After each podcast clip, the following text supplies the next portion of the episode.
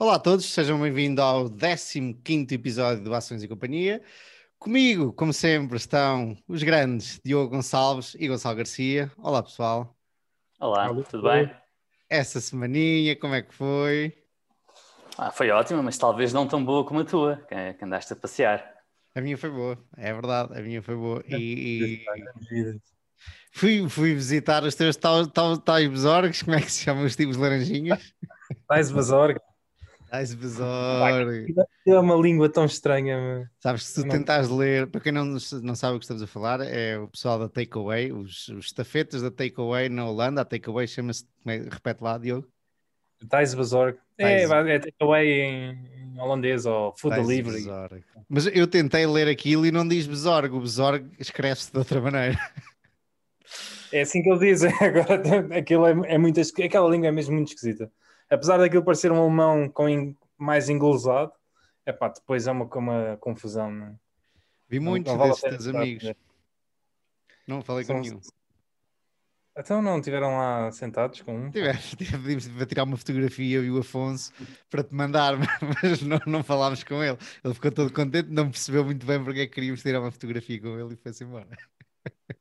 Ontem até, até vos mandei o vídeo de publicidade grátis na, na Roménia, pá, que era uma jornalista fazer uma reportagem, estava um gajo da Takeaway atrás pá, e manda uma queda, e isto em direto para a televisão. Levanta-se como se nada fosse, passa pela mulherzinha e diz adeus. Você faz um fixe. É. É. E a vossa semana, que tal? Mais do mesmo, minha. Nada assim de. Além do, do, tema ali do Gonçalo que está atrás dele. Exatamente. Um... foi... Essa eu, foto muito. é antiga. Eles este Esta ano é estavam mais afastados. Sim, sim.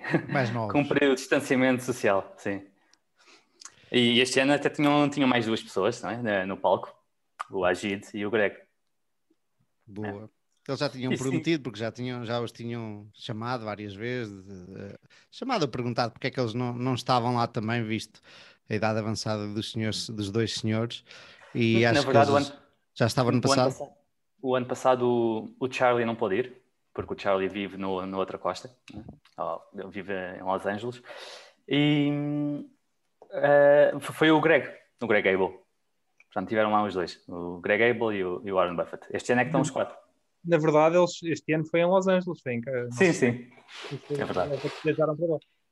Para o Charlie, não sei porque estou a ouvir pior. Ah, hoje estás sem fones, é verdade. Fones, sem fones, mas não tenho VPN.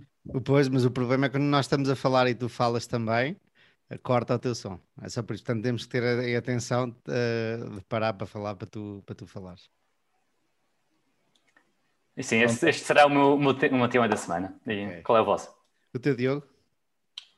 Eu, o meu tema vai ser sobre um, um post de blog de, de, um senhor que se chama Colin Ross, que é um senhor que ele, ele gera um, um, uma espécie de fundo indexado daqueles de uh, que é, é, é, uma espécie de ETF, mas é personalizado, ele agora tem estado muito na, na moda, mas, mas antes disso é um, é um grande financeiro e tem, escreveu dois papers, e acho que são dos papers mais lidos sobre, sobre a natureza do dinheiro, o que é que é o dinheiro, o que é que significa realmente o sistema económico, etc. E, e quando este senhor pôs este, este novo post no, no Twitter, epá, eu achei que valeu a pena ver. E, e os é papers sobre... não são este post. Este post fala sobre isso, mas depois os, existem os papers, é isso que me dizes? Exatamente, exatamente. Okay. Este paper é sobre a escassez do dinheiro e a questão do dinheiro, e está muito na, na, na voga agora, por causa da, da quantidade de dinheiro que, que, os bancos centrais estão a imprimir, e sobre o facto de a elasticidade, o poder se imprimir à vontade, ser uma vantagem, não uma desvantagem. Uhum. E, e, é sobre isso que eu venho aqui falar. Eu nessa área estou mais desconfortável. a economia eh, é, é algo que eu que eu por simplesmente ainda não perdi muito tempo a pensar e, e, gosto sempre de ler, gostei muito de ler esse artigo e espero ter alguma coisa uh, interessante para contribuir.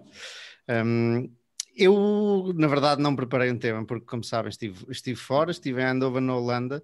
Posso falar, lembrem que posso falar da SML, porque foi tudo o que eu ouvi falar lá. Uh, quem é que quer começar? Como é que fazemos isto? Começo eu, já começar com- Pronto, começo Sim, eu e depois quem, pela quem quiser, É. se, se virem que é uma, uma boa entrada, uma boa introdução para os vossos temas, uh, digam. Uh, e a SML, basicamente, a Eindhoven gira à volta da SML, que é uma empresa que tem uma tecnologia e faz umas máquinas. Toda a gente fala das machines, que são umas máquinas também de uma casa e que fazem, tem uma tecnologia super avançada, que fazem, e eu agora aqui uh, não vou saber explicar, é? mas fazem, um, vendem-se às empresas que fazem chips, semicondutores, chips, etc, etc. Eles têm uma tecnologia super avançada, conseguem fazer os semicondutores mais pequeninos do mundo, uh, que mais ninguém consegue fazer. E eu tenho um amigo meu em Andover, com quem fui ter, e ele conhece várias pessoas da, da que trabalham na SML, que trabalham em empresas que, traba, eh, que trabalham para a SML, fornecedores da SML, e está-me sempre a dizer: tens que olhar para a SML, tens que dar uma vista de olhos, etc, etc. E eu olho para o perto de 60 e perco sempre a vontade de olhar, de olhar para aquilo e percebo, ok, tudo bem, pode ser uma empresa única eh, que faz qualquer coisa de especial que eu eh, não sei avaliar, mas o perto de 60 tira-me assim um bocadinho de. Até porque ela não tem um crescimento assim tão grande, tem uma, uma, uma posição uh, monopolística tremenda. Pronto. E chego lá e conheci muita gente uh, relacionada com a SML. Uh, pelos vistos, seis, assim a olho, disseram que seis dos dez portugueses, de, dez, de cada dez portugueses que moram em Eindhoven trabalham para a SML ou para alguma empresa que trabalha para a SML e vê-se em toda a cidade pequenas empresas de tecnologia, e depois eu ia com pessoas lá a dizer-me, pá, olha, esta faz não sei o quê para a SML, esta faz não sei o quê, portanto tudo ali gira à volta da SML e também anda por lá a Philips, mas a SML claramente é ali a, a, a líder daquilo tudo e é a, raz a razão, é, é, o maior empregador da cidade.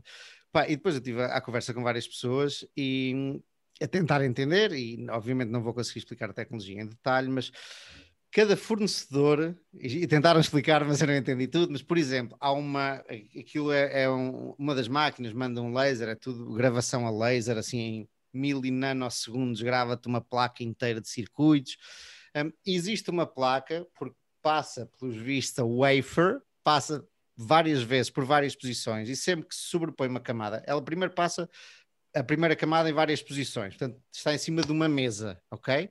E depois, quando volta à mesma posição para passar à segunda camada, como estamos a falar de nanómetros, uma coisa que é mínima, mínima, mínima, que nem nos entra pela cabeça, tem que estar, a mesa tem que parar na posição certa, tem umas tolerâncias tipo absurdas.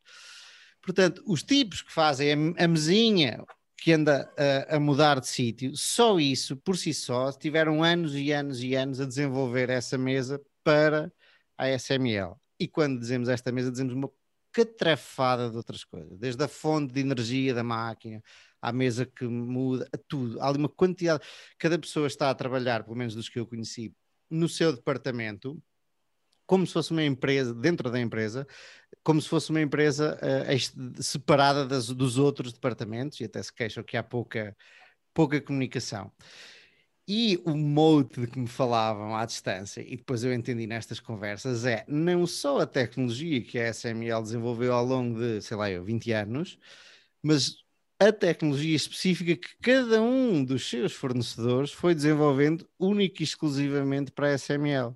Portanto, há dezenas, se não centenas, até os parafusos são todos feitos especificamente e as ferramentas para apertar os parafusos são feitas para os parafusos específicos, uma quantidade de coisas.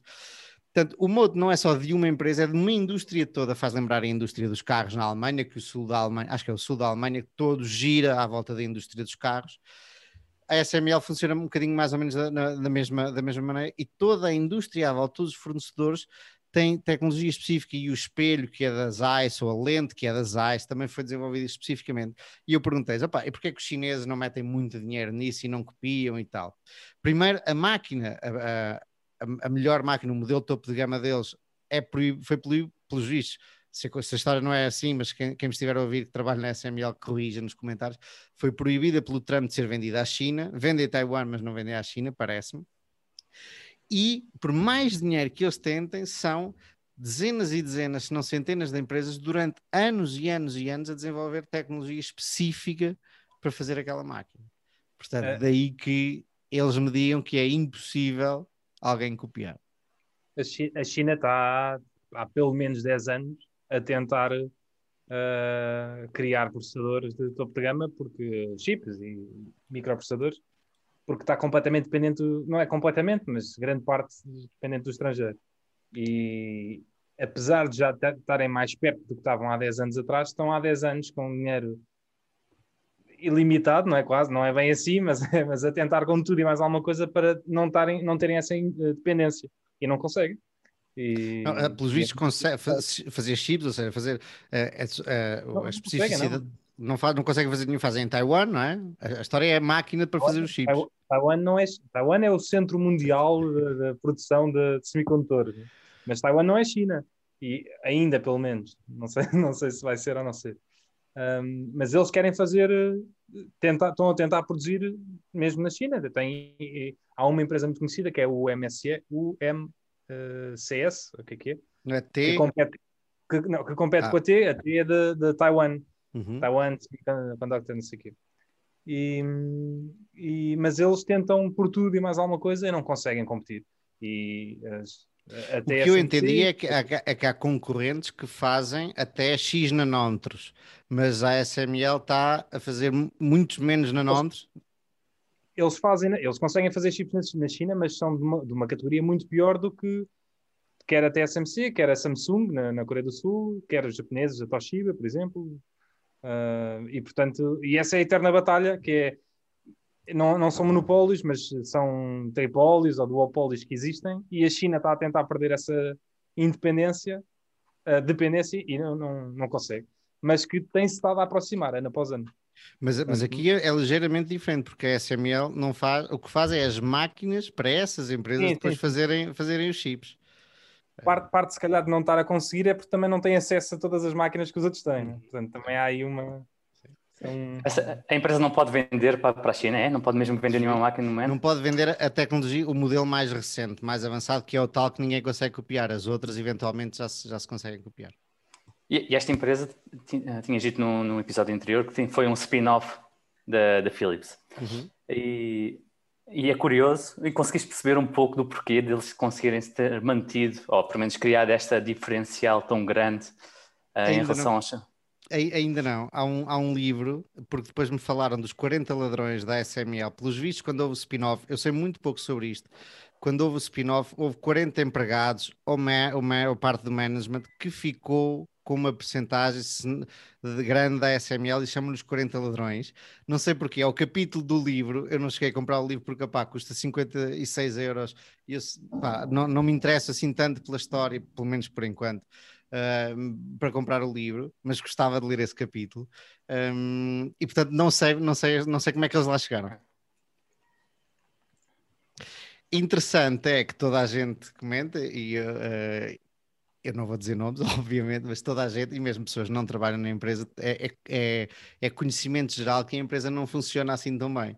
Toda a gente se queixa que não há, pá, dão ideias e as ideias não vão para a frente, não há conversa com os vizinhos do lado.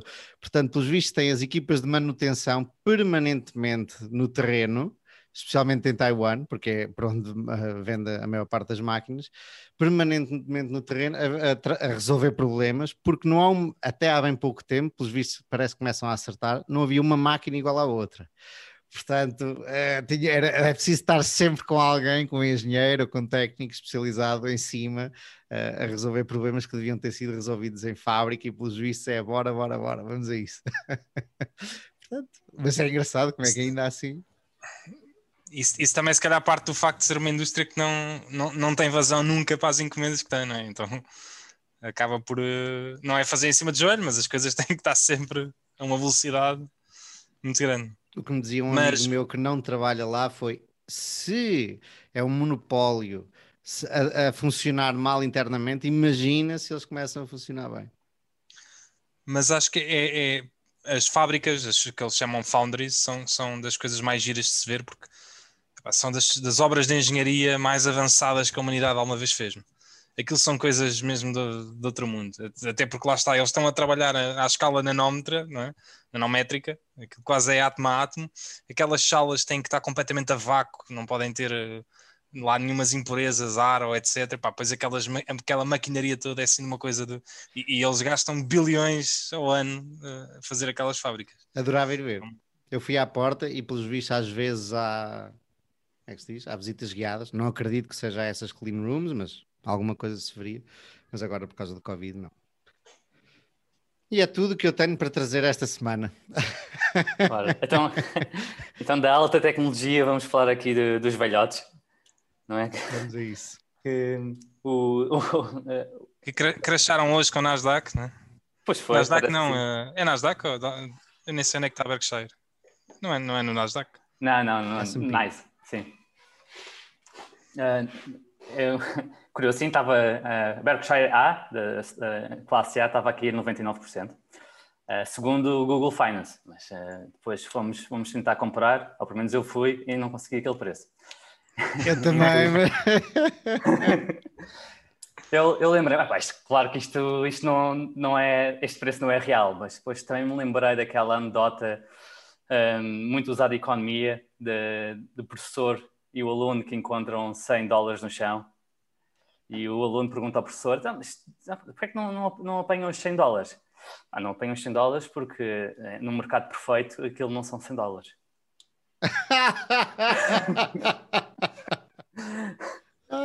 Muito bom. Pronto. E, e, para confirmar se eram mesmo 100 dólares, ou pelo menos se era, se era a Berkshire era 99% de desconto, foi, foi tentar comprar, mas não era, claro que não era. Um, o... eu, eu, queria ver quem é, que, quem é que era a pessoa que ia vender isso. ia ser a pessoa mais azarada do Podiam ser os algos, podiam ser os algoritmos. Alguém confundisse que tinha uh, ações A e, e pensava que estava a vender as B. Sim, porque as B valem, valem 1500 vezes menos. Portanto, se calhar estavam por, por 100 vezes menos. Ai, negócio. Ah, mas eu, mas eu, eu só via também notícia assim por alto. Eu não percebo como é que como é que isso acontece, né? como é que os sistemas deles hoje não estão preparados para valores superiores a 400 mil. É por isso, é, é por isso que aconteceu?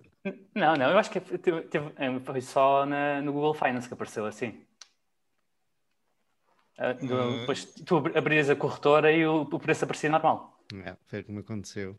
Ok, mas isso saiu a notícia no jornal e tudo. Eu não. Eu não... Portanto, eu acho, eu acho que tem a ver qualquer coisa a ver com os sistemas deles mesmo. Mas não houve, não houve nenhuma mudança de dígito.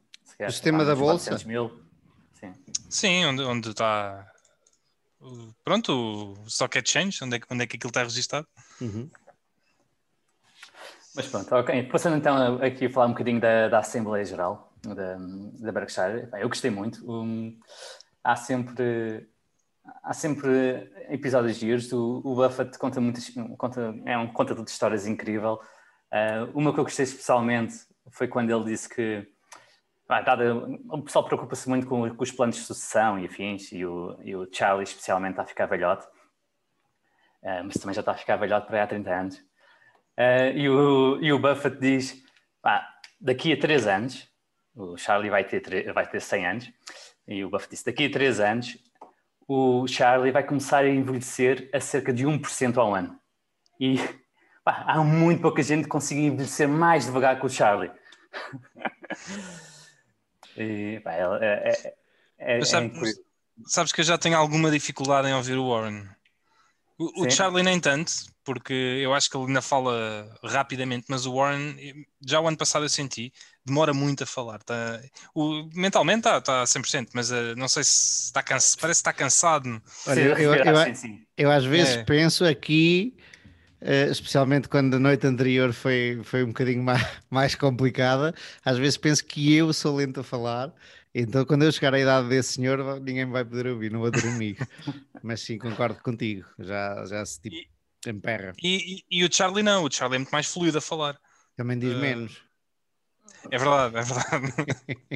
Sim, claramente o, o Warren é mais espontâneo a falar e o Charlie pensa um bocadinho antes de dizer. Né? E diz, diz assim umas punchlines Uh, curiosamente, parece que não pensou muito numa quando disse que, que, que, numa das questões que foi acerca da cultura e afins, ele disse que o, que o Greg Abel ia continuar com a cultura uh, mais tarde.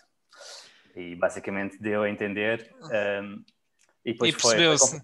percebeu-se na altura porque ficou um silêncio constrangedor ali no, no palco. deu a entender o quê? Para quem não sabe o que é que estamos a falar, deu a entender? Que Escolheram o sucessor, o sucessor do, do Buffett, não é? já o Greg Abel. Caso aconteça alguma coisa ao Buffett. Já era mais ou menos esperado que o Agito ficasse nos seguros e o Greg na parte de CEO e se calhar os outros dois com o dinheiro, não? Eu era a ideia que tinha, mas Sim, sim, não é, não é grande É- surpresa. Sim, sim, mas, mas o homem dos seguros podia ser o responsável. Fal- não- e não- falava- Falava-se de, de- de uma liderança bicéfala, tipo bloco de esquerda.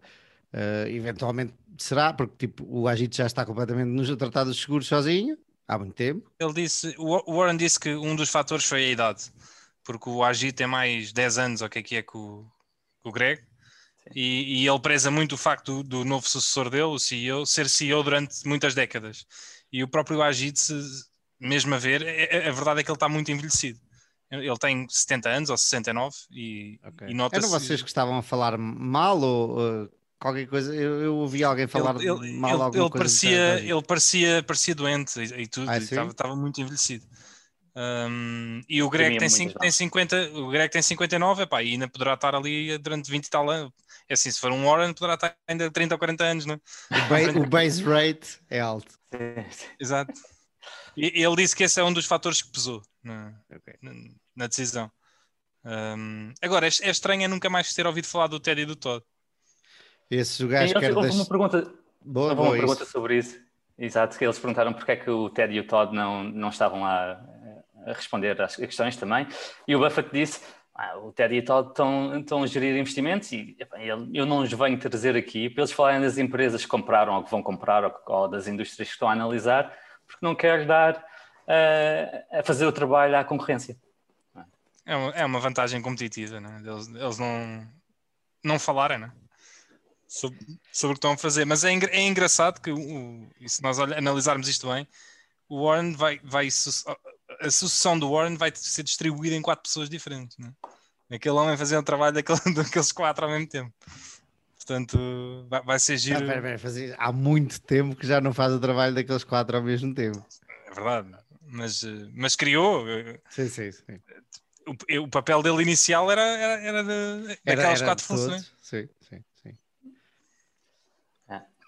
Outros, outros tópicos que eu, eu achei giro foi, por exemplo, sobre o- uma, uma questão sobre o trimming da Apple, é? que o Buffett eh, vendeu cerca de 5% de, de que tinha na Apple e o Buffett disse que possivelmente foi um erro. E o Charlie disse logo a seguir: foi, foi um erro. Foi um erro. Um, e, mas, eh, em parte, desculpou-se a dizer que, que com, a, com a Apple a, a recomprar ações próprias e a Berkshire também a recomprar as suas próprias ações, a posição económica atual dos acionistas da Berkshire não é muito diferente do que era há um ano atrás, apesar do, da Berkshire ter vendido estas ações. É, é engraçado, mas pronto, ele é como qualquer outra pessoa, mas ele di- diz muitas vezes que nunca trima, não é? Nenhuma posição. Sim, sim. é. E, e depois na prática, pronto, acaba por... mas, mas isso, ele, ele, ele várias vezes, até pode ser uma das questões que ele diz foi um erro, várias vezes ele assume erros e faz coisas que parecem estranhas, não é? De uma pessoa como, como a dele, não estamos à espera. Como ele comprou a Oracle, no... É. essa foi uma história conhecidíssima, começou a comprar Oracle e depois vendeu passado uns meses e disse, eu não percebo o suficiente disto. É. E, e Eu já comprou uma data por de isso. milhares de ações e depois vendeu. E no outro dia vocês criticaram-me a dizer, porque quando eu trimei uma posição, eh, vocês, ah, mas olha que o Warren não trima. eu lembro-me de vocês, vem dizer-me essa aos ouvidos. Eu, Fui "Ah, eu, ok." fui eu. Mas, afinal, Eu, não- critiquei, eu, eu até disse-te Ah, uma expressão que tinha, que tinha ouvido uma vez. Não, eu sei, eu sei. Ah, que é quando uma pessoa trima 50%, não é? Portanto, tá- sai sempre bem, porque se aquilo subir, diz assim, ó, estás a ver, eu tinha razão. Se aquilo descer, uma pessoa fica contente, ainda bem que trimei, Portanto, ficas Mas- sempre contente. Acho que se- cortar 50% não é bem trimar, é cortar o arbusto ao meio. Ah, pá, isso, isso- isso é, isso é- são nuances, isso. O princípio está lá, pá. Tens uma parte, vendes uma parte. Pronto. Mais Mas sim, insights da, da, daí da, da Assembleia.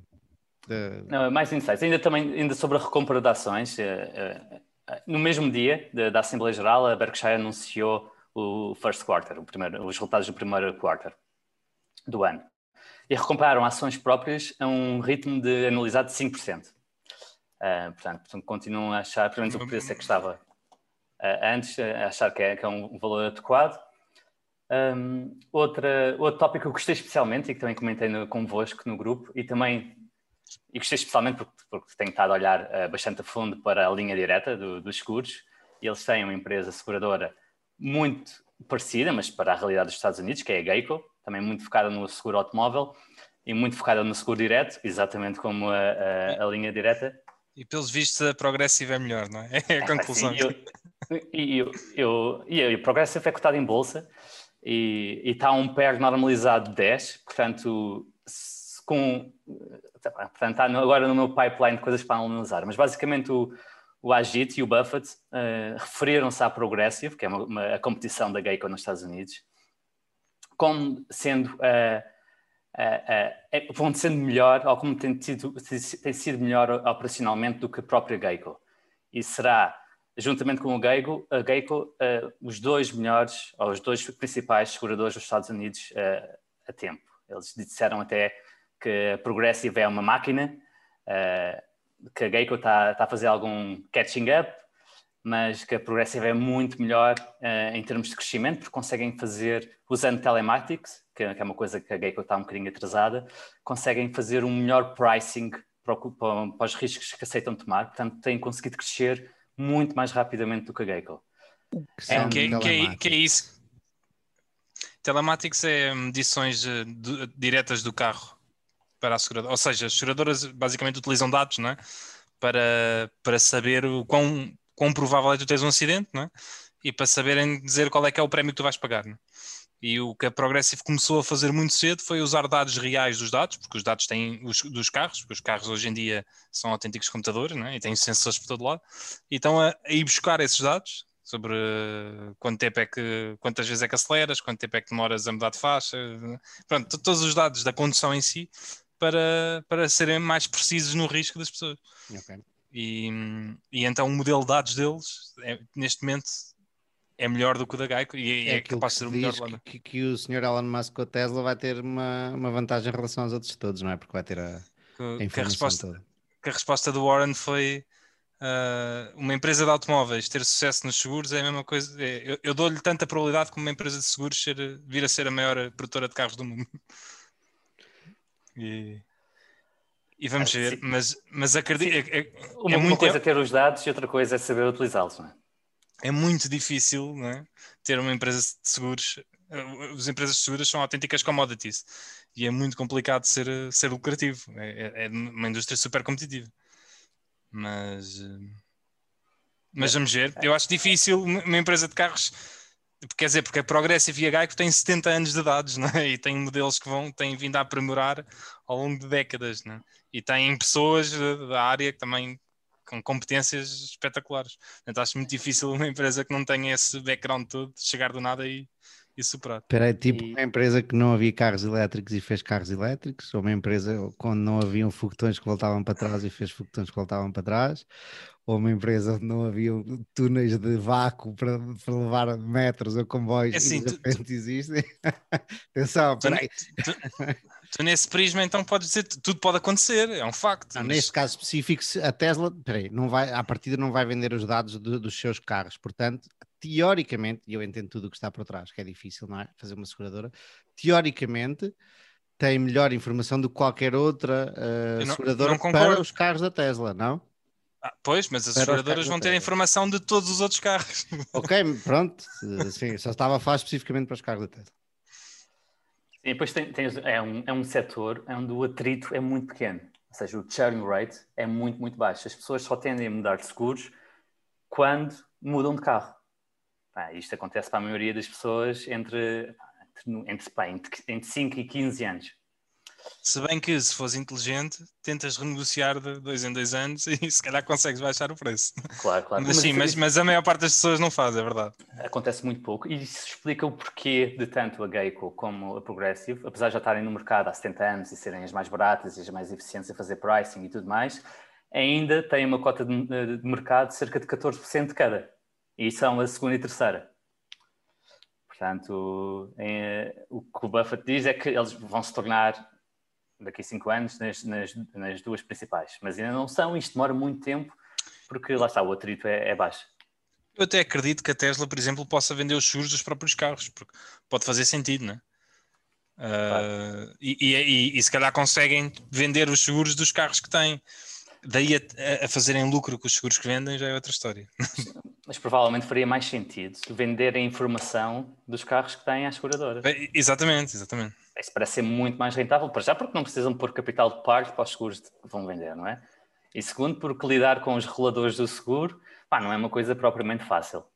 Não é? se tiveres seguros, se tiveres carros vendidos em todo o mundo, vais, vais ter departamento para vais ter um departamento de seguros a, a lidar com, com os reguladores de todo o mundo. É, pá, parece um bocadinho. Pá, a, a Geico e o Progressive só, só, só têm operações nos Estados Unidos. A linha direta só tem operações no, em Espanha. Em Espanha. É... Mas também ninguém diz. Agora a Tesla tem, pelos vistos, no, no Canadá. No Canadá, peço desculpa, na Califórnia. Tem um A, um C começa por C e A e eu confundi. Uh, eventualmente pode fazer só nos Estados Unidos. E, de, e eu, eu, não estou, eu não, aliás, eu não estou a defender, só estou aqui a tentar fazer um bocadinho de advogado do diabo, porque era. Fazes, e fazes muito bem, fazes muito bem. Era, era, era Podes fazer. Das, era uma no, no outro dia. Da, da, da Cathy Wood. De, para a valorização de 3 mil eh, por ação da Tesla, era uma, um dos fatores era, era a seguradora. No outro dia, uh, alguém no Twitter veio dizer que, que achava que a Tesla no próximo, nos próximos 12 meses ia anunciar uma van, ou deveria anunciar uma van em parceria com não sei o quê, eu não sei o que mais. E, pá, e eu, eu, tive que ir lá comentar, porque Tu não te fica, não, não consegui, um que se fica. Não consegui ficar-me. Eu disse que achava muito bem que eles o fizessem, mas que primeiro deviam uh, vender no mercado os Cybertrucks que já apresentaram e que não mostraram, os semis, os caminhões que já apresentaram há não sei quantos anos e não há nenhuma à venda. E a moto e todas, e todas, outra, todas as outras coisas que eu já nem me lembro, mas que ele prometeu. É assim, eu, eu não lhe tiro mérito nenhum, porque ele conseguiu coisas incríveis, mas ele prometeu 100 e entregou duas, que são incríveis. Eu, pessoas, eu ainda estou à espera das 98. Está-se a esquecer de lança-chamas. e, por, e portanto, eu acho muito bem que ele apresente o que apresente, não é? Olha, Mas, e, e, e, e estava aqui a ver, peço, peço desculpa de te interromper assim, Diogo, estava a pensar. Um, o que é que o Buffett disse sobre as companhias aéreas, Gonçalo? Uh, sim, eh, em relação a esse tópico, uh, ele basicamente, eu, achei especialmente interessante porque em, antes disso, só introduzir aqui o tema de o que é o moral hazard, basicamente o risco moral. Isto é um tema muito conhecido em, em, economia basicamente é aplicada às empresas aéreas, é tu investirias numa empresa aérea uh, e já, facto, já, já tomavas em consideração nesse investimento o facto do governo ir-te ajudar. Portanto, imagina, investias em dívida da, da, da, de uma companhia aérea e assumes que aquilo não vai à falência porque o, governo vai ajudar e vai dar liquidez suficiente. Portanto, isto cria-se o chamado moral, moral hazard. E o que o Buffett pensou foi ao contrário. Ele basicamente, iria explicar na Assembleia Geral, foi que se ele mantivesse uma posição grande nestas airlines, era menos provável que o governo as fosse ajudar. Um, e isto é uma inversão do que seria do que a maior parte dos investidores que compraram as airlines. O facto de a Berkshire ser tão sólida que seria uh, era capaz de jogar contra uh, o seu próprio investimento, neste caso em particular nas airlines. Uh, ele também, ele, pronto, ele vendeu e, e, com o que é chamado um hindsight biased, fez mal, porque vendeu na, na altura uh, da, da, pandemia, vendeu as airlines e elas, entretanto, subiram bastante, mas provavelmente, na altura, com os dados que tinha, foi a melhor decisão que ele tomou. Em vez de ser ele a pagar, foram os americanos todos. Exato, em vez de ser o Berkshire a fazer aumentos de capital ou, a garantir a dívida, foram, foram eles todos. Mas esse foi um tema bastante recorrente ao longo da, da Assembleia. Muitas, muitas, eu acho que muitas das questões sofreram um bocadinho de, deste bias de. Viu-se que, que, que, as coisas correram bem melhor do que se esperava na altura. Perguntaram várias vezes porquê é que não compraste mais ações próprias, porquê é que não investiste mais Epá, aconteceu uma coisa que nunca tinha acontecido antes, não é? E, e o e Berkshire errou do lado da prudência, mas não parece que tenha sido necessariamente mal. e- e- e nada garantia que, que a Fed não é, tivesse atuado da maneira que atuou. Certo. É? Isso era um risco. Hoje, hoje em dia parece, obviamente, se souberes que a pessoa controla, e isto depois também dá para passar para o meu tema, a quantidade, de- para o meu tema, a quantidade de, de- de dinheiro que existe em circulação e a imprimir 4 ou 5 trilhões é, de dólares, se calhar pensavas de uma maneira diferente do que se soubesses que não ia fazer nada. É? Portanto, isso era um risco que ni- ninguém sabia se isso ia acontecer ou não ia acontecer. Não é? Hum, E, E- e por isso é que- estar numa, numa empresa daquelas naquela altura, obviamente. Exatamente. E, e por isso é que na, o ano passado, ele, quando começa a apresentação dele, fala da grande pressão é? e fala sobre o tema de na grande pressão, depois de quedas de 30% ou 40%, que era o que já tinha passado, o mercado voltou a cair 30% ou 40% a seguir, não é? Um ano a seguir. E, e, e isso aconteceu porque não houve apoios, não, é? não, não havia Fed na altura sequer, acho eu, ou pelo menos como, como existe agora. Hum, Sem dúvida. E, e no tema da inflação, ah, também perguntaram ao, ao Buffett se ele via, na- e ao Greg, se ele via na, na parte da- das empresas operacionais algum sinal, sinais de inflacionários. Bem, o que ele disse foi ah, que eram muito substanciais, ah, que as empresas da Berkshire estão a subir preços, as pessoas, ah, os, os fornecedores da, da Berkshire também estão a subir preços e está tudo a ser aceito. Um, os costos, ele até disse, os costos estão up, up, up todos os dias. Eu também estou, estava- eu também estou a ver isso. Estava a ver no outro dia, por acaso Ah. não sei muito bem, estava a ver o Facebook, os gajos a dizer que a maior parte do revenue das vendas subiram por causa de anúncios mais caros. Se bem que eu não entendi muito bem como é que funciona, se é leilão, o quanto é que eles conseguem controlar. E eu estava, hoje ontem, estava a olhar para uma empresa de plásticos e também estavam a dizer, os transportes estão a aumentar, o, o outro que obviamente não é, não é notícia nenhuma, os as caixas de cartão, os caixotes também estão a aumentar. eh, a madeira, a madeira, a madeira está a aumentar brutalmente. Portanto, as commodities estão todas aí ao rubro, mas também já estavam, eu acho que já estavam antes, algumas a, a alertar. Um, mas sim, eu também estou a ver isso e tenho visto mais mais gente, como, como o Diogo agora está a dizer e muito bem, temos visto a madeira no Twitter ao rubro. Um, portanto, Mas cá, cá não se sente tanto na Europa, acho eu. Ou seja, eu acho que a inflação nos Estados Unidos está a ser mais substancial do que cá. Mas isto eu também não sou perito, não? nem ando aí. Gonçalo, eh, eu ainda gostava de saber também, o, o gajo comentou, eu não, eu não vi a, a, a General, como é que se diz? A Assembleia Geral. a Assembleia Assembleia, Geral. é. Obrigado, obrigado. Annual Às General vezes falham umas palavras. Mas li os resumos e vi um tipo a falar, a- a comentar que o Warren tinha dito que comprou um cesto de ações americanas de alta qualidade sobre as quais não tinha insight especial. Faz, fazes ideia o que é, Não. que é isto? Alguém faz Não ideia? sabe, se- não sabe se são americanas. Não se Não, sabe? é- Eu li americanas. Ok. Não, até porque eu ouvi pessoas a, a dizer que poderá ser a, a tal história das japonesas, porque ele comprou aquelas quatro empresas japonesas. Mas ninguém sabe quem é são, quais é que são. Ok, ok, ok. Eu tinha lido americanos e Uhum. US Equities, mas então sendo assim, ainda assim era interessante saber eh, se vinha, se isso vinha discriminado no, nos queues. Não, se forem americanas, vêm no, no 13F. Uhum. Isso será para para breve. Ah, se não sendo, não vem. Será muito mais difícil saber. Mas comprou aquelas quatro empresas japonesas, que eu agora não, não sei os nomes delas, mas elas atuam todas no mesmo setor. Um, e, e há quem diga que possam ser essas, essas que ele comprou tipo basket. Um, um conjunto delas. E que, que achou, olha, isto é melhor do que terem, terem dinheiro, é? Já tenho tanto dinheiro acumulado, mais vale estar investido. E eu nunca fui confirmar isso, mas ele tinha pedido dívida a custo zero no Japão, provavelmente para comprar essas, essas empresas. Gostava de saber se, quanto é que ele pediu e quanto é que ele comprou, se, se fez o match certinho ou se quanto é, que- qual, qual foi a, a percentagem. Se eu pudesse pedir dinheiro a, a juros zero, eu, eu se calhar também pensava em pedir. Portanto, e, se- e se, se pudesse ainda por cima pedir a 20 anos a custo zero, É espetacular. é? Ah, mas o float ainda é melhor do que isso, não é? O float da Berkshire é, aquilo é juro zero para sempre, enquanto a empresa durar.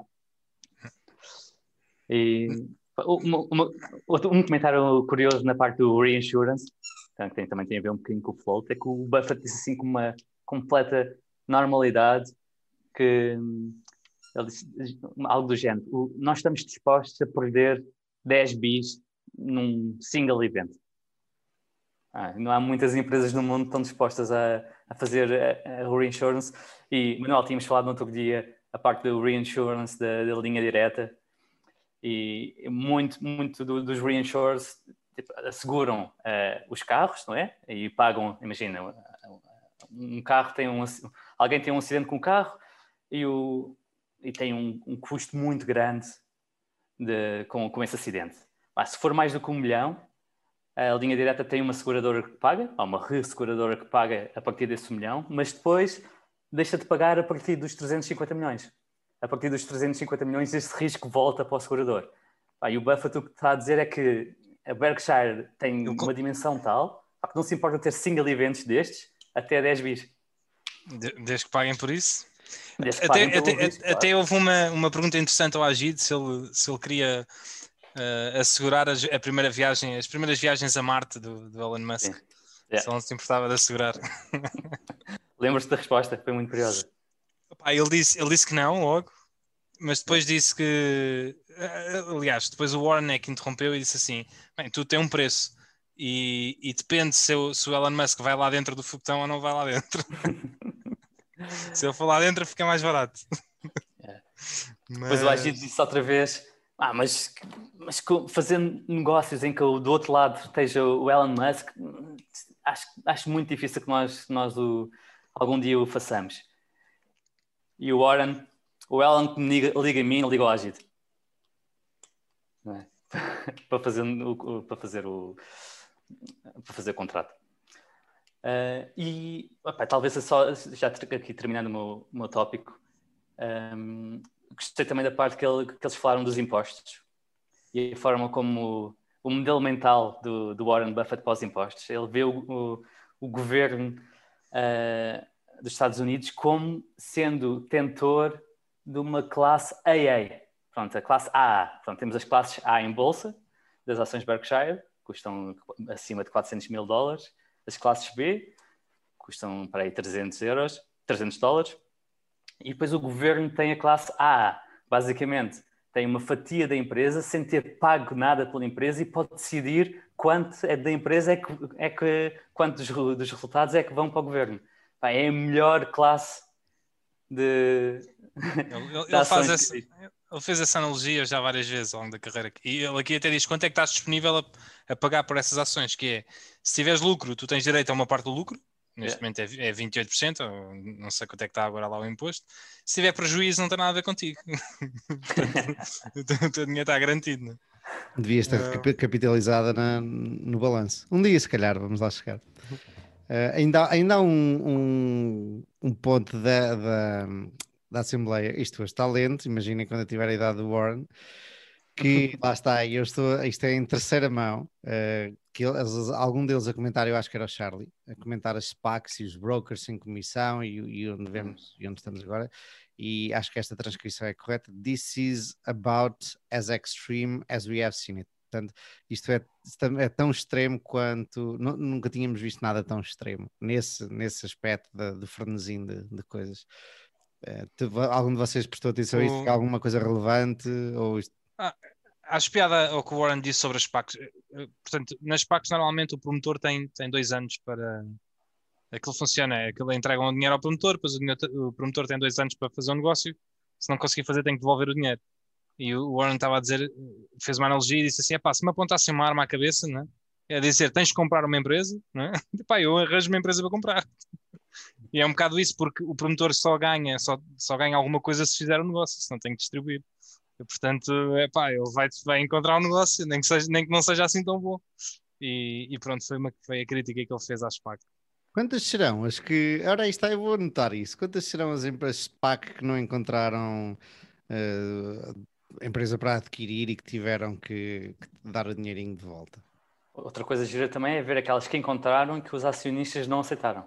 Ah, boa, boa, vou escrever essa. Isso é possível?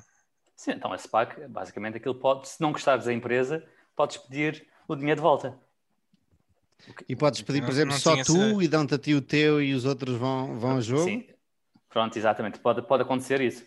Um, mas o, o que acontece é que se normalmente uh, houver uma quantidade suficientemente grande a pedir o dinheiro de volta, então o negócio não vai para a frente. Quero meu dinheiro de volta. Havia uma música É. assim.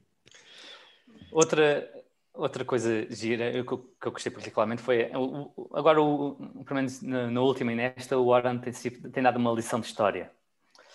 E, e desta vez a lição de história começou por mostrar as 20 maiores empresas Estados, do, do mundo por market cap, e basicamente são 13 são, são, são sediadas nos Estados Unidos e, e 7 de outros países.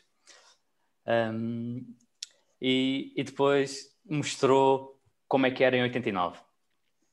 Eh, e quais, quais eram as, as 20 maiores. Curiosamente, nessa altura, só 6 eram dos Estados Unidos e, e 14 eram de, de- de- de outros países. Quase todos dos outros países, quase tudo era do Japão, porque o Japão estava ao rubro na altura. E, e a pergunta seria: quantas dessas, destas empresas, das maiores 20 em 89, este- estão na lista atual? Quantas? Tentas adivinhar? Mas do, do Diogo que estava ali a fazer o gesto e eu por acaso já vi a lista. Não há nenhuma. Bola. Não há Zero. nenhuma. Exatamente, não há nenhuma.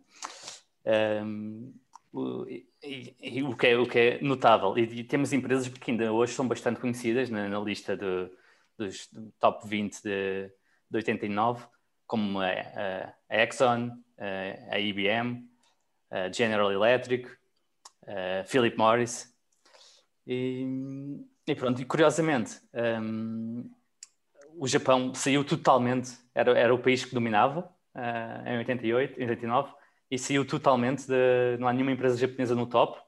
Agora temos muito mais do- dos Estados Unidos e temos algumas chinesas, e o, o Charlie disse que achava que, que ainda íamos ter mais chinesas no futuro. Te- Temos uma, temos uma europeia, que é a tal maior europeia que nós não nos lembrávamos na semana passada, que é a LVHM, que é a Louis Vuitton e Companhia Limitada. E, e achei interessante isso que estás a dizer sobre o Charlie dizer que achava que ia haver muito mais chinesas. O Warren depois também frisou que se ele tivesse que apostar, eh, haveria muito mais chinesas nos próximos 20 anos lá, mas que achava que as americanas ia haver mais americanas ainda do que chinesas. Sim, senhor. Nós Sem ficamos logo imediatamente eh, biased quando pensamos nisso, pensamos, ei, estas empresas vão, vão ser as maiores empresas daqui para a frente, ou seja, podem crescer mais, porque toda a gente anda atrás do crescimento. Mas eventualmente elas podem diminuir de tamanho e ainda assim trazer muito dinheiro ao acionista se souberem fazer as coisas bem feitas, eh, ir, ir devolvendo dinheiro, ir recomprando ações ou dividendos, whatever. É verdade, Um, isto, isto só olha para, para, para a cota, de- ah, para, para o market cap, market cap. Houve não um- olha houve para, o, para o retorno. Houve um senhor que, que eu sigo no Twitter que pegou só nas americanas, que estavam lá em 89, e, e disse: se tu tivesse um portfólio só destas 13 americanas, não sei quantas é que eram, só, desta, só das americanas. e As tivesses americanas em 89 eram 4. Desculpa, 6, eram 6. seis, se tivesse um portfólio só com essas seis e tivesses mantido até hoje, elas durante quase toda ah, a época dos anos continuaram a bater o SP500. Só nos últimos 4 ou 5 anos é que elas, o retorno foi inferior ligeiramente ao SP500. Mas, portanto, tinham sido bons investimentos, há mesmo. Não, não terias eh, tido retornos incríveis, mas terias batido o SP500. Até há 3 ou 4 anos atrás. O que... E no, e no global terias é batido, mau. então.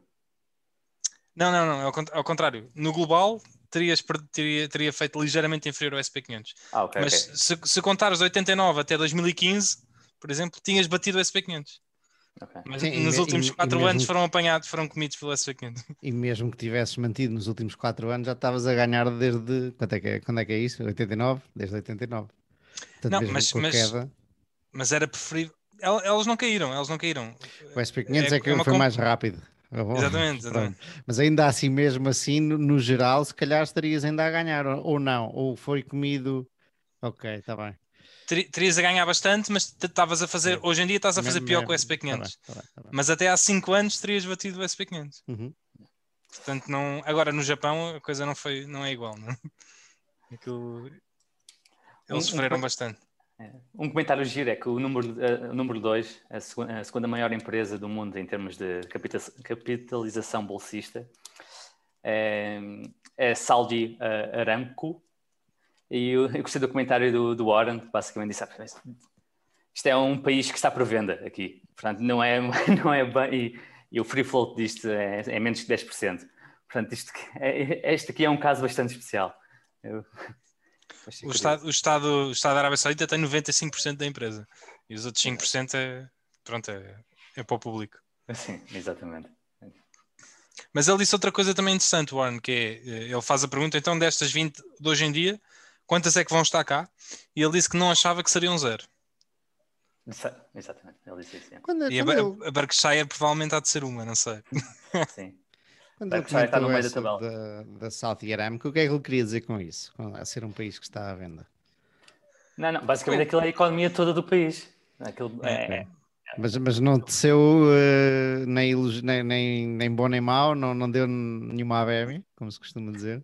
Não, não achei, é, é, é, só para, para dizer que é, que é uma, uma circunstância especial. É, é como se. Olha, se, se, porque isto basicamente são 2 trilhões, não é? E que é, é network de um país inteiro. E o PIB, se calhar, da Arábia Saudita são 3 ou 4 trilhões. Não sei, não dá a provar. Provavelmente menos. Isto, isto é mesmo, é o stock de PIB, não é? É, é uma coisa diferente, é mesmo todo o capital que eles têm. Uma coisa yeah, que tu geras PIB, por ano. O PIB da Arábia Saudita são 800 bilhões, portanto yeah. é muito menor do que. Exatamente, claro. Isto ajuda a que esse PIB seja gerado todos os anos. Portanto, isto é mais, mais um, um ponto de vista de um stock. Ok. Estamos, Gonçalo? É, acho, acho, que há um, há um, último ponto que por acaso até poderia ser giro depois para a passagem que é uh, fazem-lhes claramente uma pergunta da Bitcoin. E não sei se ah, sim, sim, Força sim. Gonçalo. Não, não sei se viste isso. Vi, vi, vi, lembro-me. Mas um, e o Warren se, tem memória, mas ele disse qualquer coisa do género que um, não ia responder porque ia fazer cerca de uh, mil pessoas uh, infelizes ou uh, chateadas com ele e, e, só ia agradar a três pessoas. Ele disse qualquer coisa do género. Eu tenho os números ao lado, mas ele disse qualquer coisa do género. Não ia responder porque ia, basicamente ia chatear muita gente e muita, muito pouca gente ia ficar contente. Portanto, basicamente, não respondendo, respondeu. Sim. Se bem que depois o Charlie veio falar e, e, e cascou, como sempre. Né? Twitter, as pessoas estão... O Twitter como... depois caiu logo em cima a dizer o que é que ele sabe. ele, ele disse que a Bitcoin era, era nem sei, era nojento para a civilização. E não trazia, era disgusting e não trazia nada de bom para a civilização e, e, e pronto, e mais umas coisas que há Charlie Munger. Sim, sim, o Charlie é, é, é muito menos polido, claro. Grande Diogo, está na tua hora. Está na minha hora. Vamos ao dinheiro. E, e, e esta ponta é interessante, apesar de, das criptomoedas e, e da Bitcoin terem características depois uh, específicas que não têm a ver com isto. Mas, mas um dos argumentos específicos da Bitcoin ao início, uh, a Bitcoin quando foi criada, foi criada para meio de pagamento, apesar de hoje em dia uh, os argumentos serem outros. mas inicialmente a ideia era que ser um meio de pagamento e, e inicialmente e, e, ainda hoje o número de bitcoins é limitado e, e não vai crescer. E uma, um destes textos que, que ele escreve vários sobre, sobre eles e, e inclusive escreveu este, é sobre é criticar a quantidade de pessoas que acham que uh, os meios de pagamento ou moeda em si, portanto o dinheiro deveria ser finito ou deveria estar ligado a, a qualquer coisa física, não é? Como antigamente estava ligado ao ouro e antes disso as, as chamadas commodity money. Um, e que apesar de ser uma característica da, da Bitcoin, não é uma característica de todas as, as criptomoedas e, e, e, também não é por isso que, que elas não têm o seu propósito. Mas há muito essa, essa discussão hoje em dia de voltar a um sistema uh, em que o dinheiro não seja um, o chamado fiat money, que é, que é como nós temos agora. Um, e ele vem argumentar muito a favor daquilo que existe agora. Ele diz que sempre esteve interessado sobre estas coisas todas, uh, estudou muito as, as, commodity monies antigamente e, e o dinheiro ligado uh, a coisas reais, e disse que o facto de nós termos uh, a capacidade de produzir dinheiro e destruir dinheiro de acordo com as necessidades da economia, é uma grande vantagem, não é uma desvantagem. Porque o que acontecia antigamente e o que acontece quando o dinheiro está preso é? a qualquer coisa física é que em momentos em que há muita eh, atividade económica, não é? tu não tens capacidade suficiente para entregar o dinheiro necessário para essa produtividade ser feita. E enquanto o que acontece quando tens fiat money é que tu podes produzir o dinheiro à vontade se houver essa necessidade. E o que, o que ele vem dizer mais, mais afincadamente é que o dinheiro não é uma coisa natural, não é uma coisa que tem que estar ligada ao mundo real. O dinheiro é, são, é, na sua essência, são contratos que nós fazemos uns com os outros. É? Portanto, sempre que há um novo contrato em que tu dizes assim: Olha, eu uh, digo que vou, vou, produzir estas novas coisas, não é? e assino contigo que uh, se tu me, des, me deres os recursos para eu poder produzir isto, eu depois devolvo, uh, dou-te uma parte disso. Não é? Sempre que existe este tipo de contratos, não é? está-se a, gerar, está a gerar dinheiro. E, portanto, a capacidade de nós podermos uh, gerar o dinheiro quando é preciso e também do retirar do mercado quando é preciso é uma das grandes vantagens do fiat money. Nós, se nós formos a ver, uma das, um dos problemas de, que se fala agora é haver inflação. Mas a inflação, se não for uh, muito uh, grande, não é? se não for uma hiperinflação, é algo que até é saudável para uma economia. Uma das coisas que, que se fala, por exemplo, da Bitcoin ou de um, de um, tipo de ativo que esteja sempre a valorizar uh, não, não servir como meio de pagamento, é que um tipo de ativo que está sempre a valorizar, porque é finito, é deflacionário, né? porque ele está a valorizar em relação ao que existe. Se tu tiveres uma moeda deflacionária, é? o que acontece é que as pessoas não vão querer investir. Porque se a moeda está a, decair, está a crescer de valor em relação ao que há, eu se ficar quieto com o dinheiro, eu estou a enriquecer. Portanto, quando há deflação, e esse é o, o problema da deflação, quando há deflação, o dinheiro tem tendência a parar porque eu, eu enriqueço sem, sem, o pôr, sem o pôr a circular e sem risco, não é? E portanto, o objetivo de haver inflação é de as pessoas quererem fazer alguma coisa ao dinheiro, metê-lo a circular, porque se eu não fizer nada, ele, ele desvaloriza. E portanto, eu quero que haja inflação porque eu quero obrigar as pessoas a querer fazer alguma coisa com aqueles recursos, com aqueles contratos. Um, e portanto, a inflação é, é algo que a nossa sociedade uh, busca, não é? Todos os bancos centrais buscam ter um nível de inflação. nos últimos anos é o 2%, antigamente era mais, agora não vamos estar aqui a debater fatores, mas a ideia é haver algum nível de inflação. E, e tu, se tiveres um, uma, uma moeda que não é expansionária, ou seja, não consegues criá-la quando te apetecer, o, o que acontece é que tu podes, se ela é finita, e se tu estás a gerar mais bens e serviços do, do que existiam, por tendência, ela vai deflacionar. Não é? A não ser que tu geres mais moeda, né? tu vais ter a mesma quantidade de moeda para mais bens e serviços. Portanto, a moeda vai valer mais. Portanto, tu deves ser capaz de expandir e contrair uh, a quantidade de dinheiro que existe para, para as necessidades daquele, daquele momento, de maneira a teres alguma inflação. Pronto, este é o argumento dele, uh, e depois ele, ele, ele sabia que, que, iam cair em cima imensos uh, defensores da, da Bitcoin, apesar de haver várias fações. Um, mas se, se, nós olharmos para a Bitcoin ou se nós olharmos para outro tipo de, de criptomoeda como meio de pagamento e não como um, um, store of value, que é como pode ser outra função, então, como meio de pagamento, aquilo tem que ser inflacionário e não deflacionário. Tu não podes querer comprar um ativo que seja uma moeda de pagamento, porque a ideia é as moedas desvalorizarem. Era, era este o argumento dele e é este o, todo o conceito do artigo. Depois, se, se, se, alguém quiser vir a saber mais disto, porque isto são temas, a macroeconomia e toda esta questão, como é que os bancos centrais funcionam e como é que é produzir dinheiro e retirar dinheiro, é são tudo assuntos super complexos.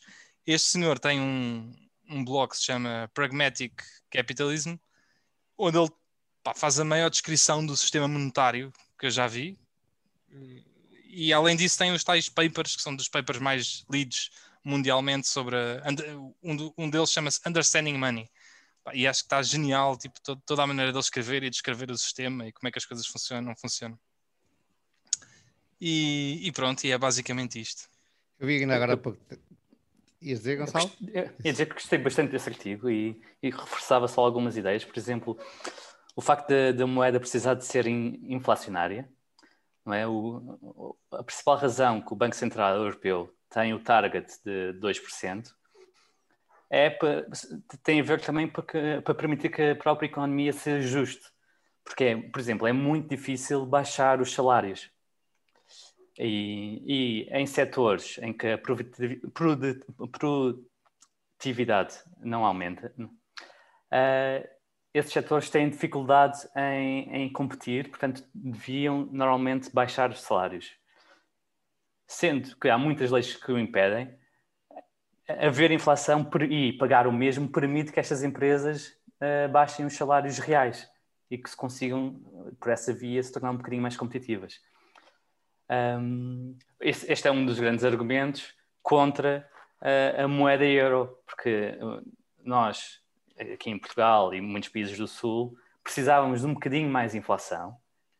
Uh, precisávamos desvalorizar a nossa moeda para nos tornar mais competitivos em, re, em relação aos países uh, centrais e do norte.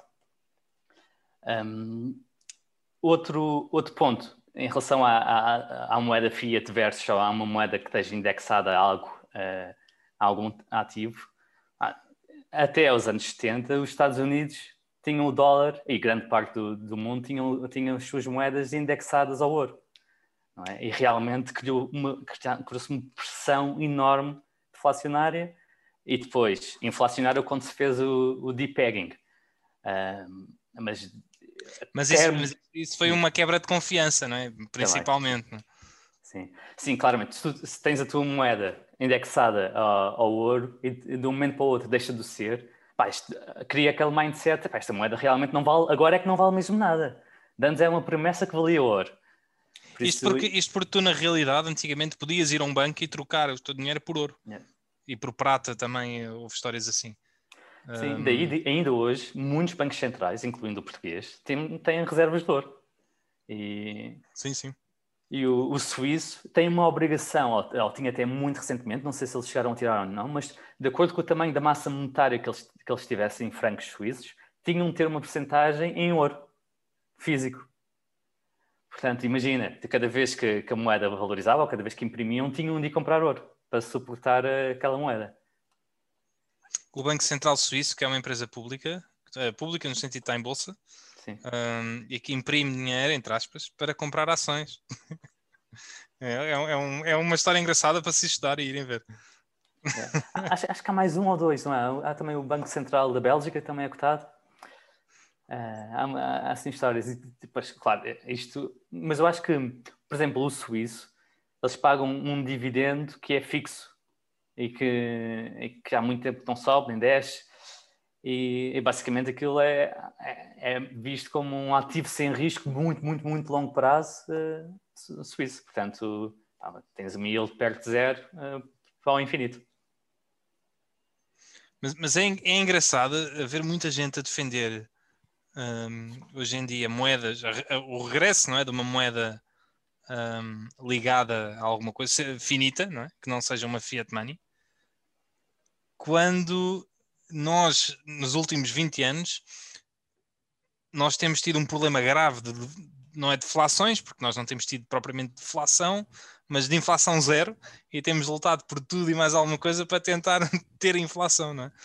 E isso como imprimindo dinheiro, então na Europa nunca mais acaba, tendo taxas de juros negativas, é? que é outra maneira de dizer assim, pá, vocês, esse dinheiro tem que fazer alguma coisa, vocês não podem ficar com esse dinheiro parado e, e haver muita gente que defende uma moeda, porque se a moeda, se não houvesse essa, se não fosse um fiat money, o Banco Central não tinha este, esta capacidade, não tinha este poder. É? E se não tivesse este poder, não, eh, tenho quase a certeza, quer dizer, isto agora há imensos fatores aqui, mas tínhamos tido, estávamos a viver em grandes deflações, não é? Porque a usar todas as ferramentas que eles têm ao dispor não conseguem pôr inflação. se nós não tivéssemos uma moeda, uma fiat money, provavelmente estávamos em deflações, não é? Certo. Há, há, há, acho que já tínhamos falado nisto. Há, vários fatores aqui em termos de, de, política monetária. Realmente, o que é mais balado no, nos dias de hoje é o facto dos bancos centrais estarem a imprimir dinheiro. Mas isso não é a única forma de aumentar a massa monetária do sistema. Outra forma seria reduzir os rastros de capital dos bancos, que os permitia uh, alavancar muito mais e colocar. E, e estas, estas políticas em relação aos bancos e aos seus requisitos de capital têm sido altamente deflacionárias. Pois, porque isso tem sido mais controlado, não é? Tem sido muito mais controlado. Os requisitos capitais, o, o, o chamado Core Tier 1 do, dos bancos europeus, passou de 6 há, há 10 anos atrás e agora a maior parte dos bancos tem 12, 11, 12, 13. É engraçado que falas nisso, porque eh, das poucas coisas que eu li sobre este senhor que escreveu este blog, ele fala exatamente sobre isso e sobre haver essa, esses, essas relações aos bancos e que, na verdade, os, os, bancos não deviam usar isso para emprestar mais ou menos. Não é? ele, fala, ele, ele, ele está a falar das reservas dos bancos e o facto de, uh, por cada euro de depósito, não é? Tu poderias emprestar até, criar, não é? Dinheiro, entre aspas, emprestar 10, uh, 10 euros por cada euro de depósito. Tinhas um rácio de 10 vezes. E, e, ele diz que, que isso na verdade não, não é assim, não é esses rácios, porque os bancos servem, ou deveriam, não é só emprestar, independentemente de rácios, entre aspas, eu percebo que os rácios sejam para proteger, os bancos deviam emprestar sempre que, que houvesse pessoas ou empresas credíveis para emprestar esse dinheiro. Porque e esse deve ser o fator número um, porque se houver pessoas ou empresas que vão gerar valor com aquele dinheiro, deves sempre emprestar aquele dinheiro num, num, mundo económico perfeito, não é? E se essas pessoas não são credíveis, ou seja, não vão gerar valor, não deve haver empréstimo, independentemente dos rácios, não é? Mas. Uh... O, o, o, que os rácios aqui fazem é, é, é que. Porque o, o, efeito de tu receberes um depósito e depois emprestares cria um efeito multiplicador. Se não tivesses rácios nenhums ou restrições nenhumas, uh, podias perder o controle, porque o efeito multiplicador tenderia para o infinito. Porque hum. uma, uma pessoa Sim, perde o dinheiro emprestado, que, que, deposita, outra, depois cria um novo empréstimo, cria um depósito, cria um empréstimo, um depósito, e se criares aqui uma reserva, o banco só pode emprestar parte do novo depósito, só, que depois só pode emprestar parte do novo depósito e, e, e pronto. Mas isso só abranda, não é? E abranda o efeito multiplicador. Se fosse zero, pá, o, o, os bancos centrais podiam perder o controle da, e, da massa monetária. E, e, as pessoas dizem que o fiat money não está indexado a nada, mas na verdade isso não é bem verdade. Porque apesar de haver flexibilidade, é suposto o dinheiro estar indexado à quantidade de bens e serviços que são produzidos. E eu sei que isto não, é, não, é, não dá para quantificar, é difícil de quantificar, mas a ideia é, se tu queres ter inflação a 2%, quer dizer que tu, na verdade, queres produzir ligeiramente mais dinheiro do que a quantidade de bens e serviços que são produzidos. Mas se tu produzires 10% de bens e serviços, então tu queres produzir 12% de dinheiro. É? Que é para, para, cobrir os novos serviços e mais um bocadinho para continuar a haver inflação. Na verdade, a, a ideia é o dinheiro estar indexado a alguma coisa. Não é algo físico, não é uma barra de ouro. É, é a quantidade de bens e serviços que existem. E isso é algo abstrato. Não é? Isso depende... A é que tu não consegues, lá está, tu não sabes isso em tempo real e, e Exato. É? tu, Tu agora estás a imprimir dinheiro, não sabes quais vão ser os efeitos amanhã, ou daqui a dois anos, ou daqui a um ano, e depois se há inflação a mais, tu vais fazer o contrário, vais tentar vais aumentar as taxas de juros para diminuir. Portanto, isto é sempre um jogo do gato e do rato e não mas, tens. Mas, sempre... mas, é um jogo que só é possível sendo fiat money, porque se tu não tivesses, ele, ele depois também diz outro exemplo nesse, nesse caso, que é, imagina que não há, imagina que todo o dinheiro que há em circulação é este, e portanto não tens Banco Central para, para controlar a moeda tu numa fase como estavas agora, por exemplo, tu estavas dependente que, de pessoas ricas de, de, fazerem empréstimos. Ou de pessoas que já tivessem. Esse dinheiro tinha que estar nas mãos de alguém. Estavas dependente que essas pessoas quisessem, ou empresas quisessem fazer alguma coisa com ele. Porque se elas não quiserem, e normalmente o que acontece é que numa época destas não querem, não é? Porque está tudo com medo. Então como é, como é que tu metes isto a mexer? Enquanto ali não, se, é assim, se vocês todos não quiserem pôr o vosso dinheiro a render, eu, eu meto dinheiro na economia, que é para ele, para ele girar, para ele estimular. Uhum. E, e, é esse o argumento, não é? Se, se, não tiveres essa elasticidade do dinheiro, tens, tens pressões graves, não é?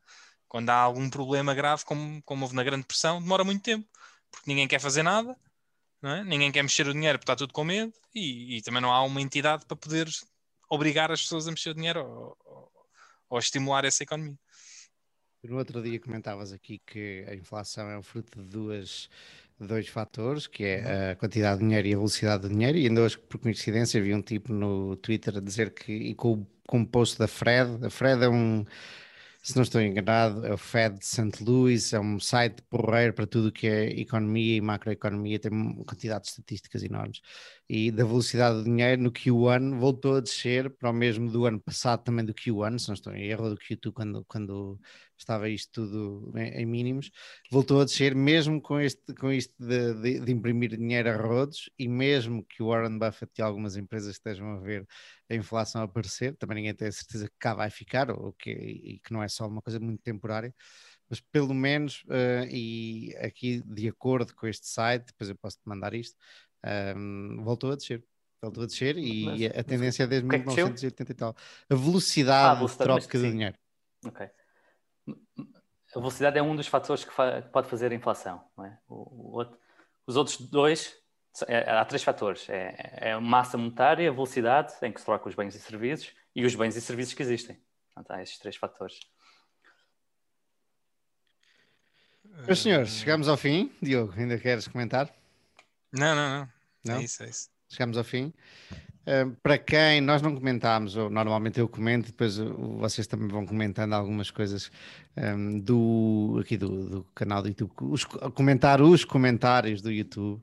Uh, eu, estive, eu estive fora, portanto não tive oportunidade, portanto não se, não se, não se vão embora, voltem, voltem para nós, porque o nosso último episódio já teve menos views, e eu tenho receio que isto seja porque eu me ando a descuidar e não, e não há um engagement, por isso toda a gente eu vou, eu demoro, mas vou sempre, tento sempre responder a todos os comentários. Alguns são destinados exclusivamente aqui aos meus colegas Diogo e Gonçalo, e eles volta e meia vão lá dar um ar da sua graça. Uh, portanto, da próxima vez, uh, ou nesta semana até à próxima, já, já irei uh, dar conta do recado e responder a todos os vossos comentários. Meus senhores. Também, também aconteceu esta semana, uh, tens posto o episódio no dia da Assembleia Geral da Berkshire. E se foi por isso que os nossos ouvintes não, não tiveram tempo de nos ver, acho que perfeitamente. É. Nesse Agora... dia em especial havia muito melhor para fazer. se quiserem partilhar-nos, partilhem, mandem ao vosso tio, à vossa tia, ao vosso irmão, aos vossos amigos. Nós estamos aqui. Adeus.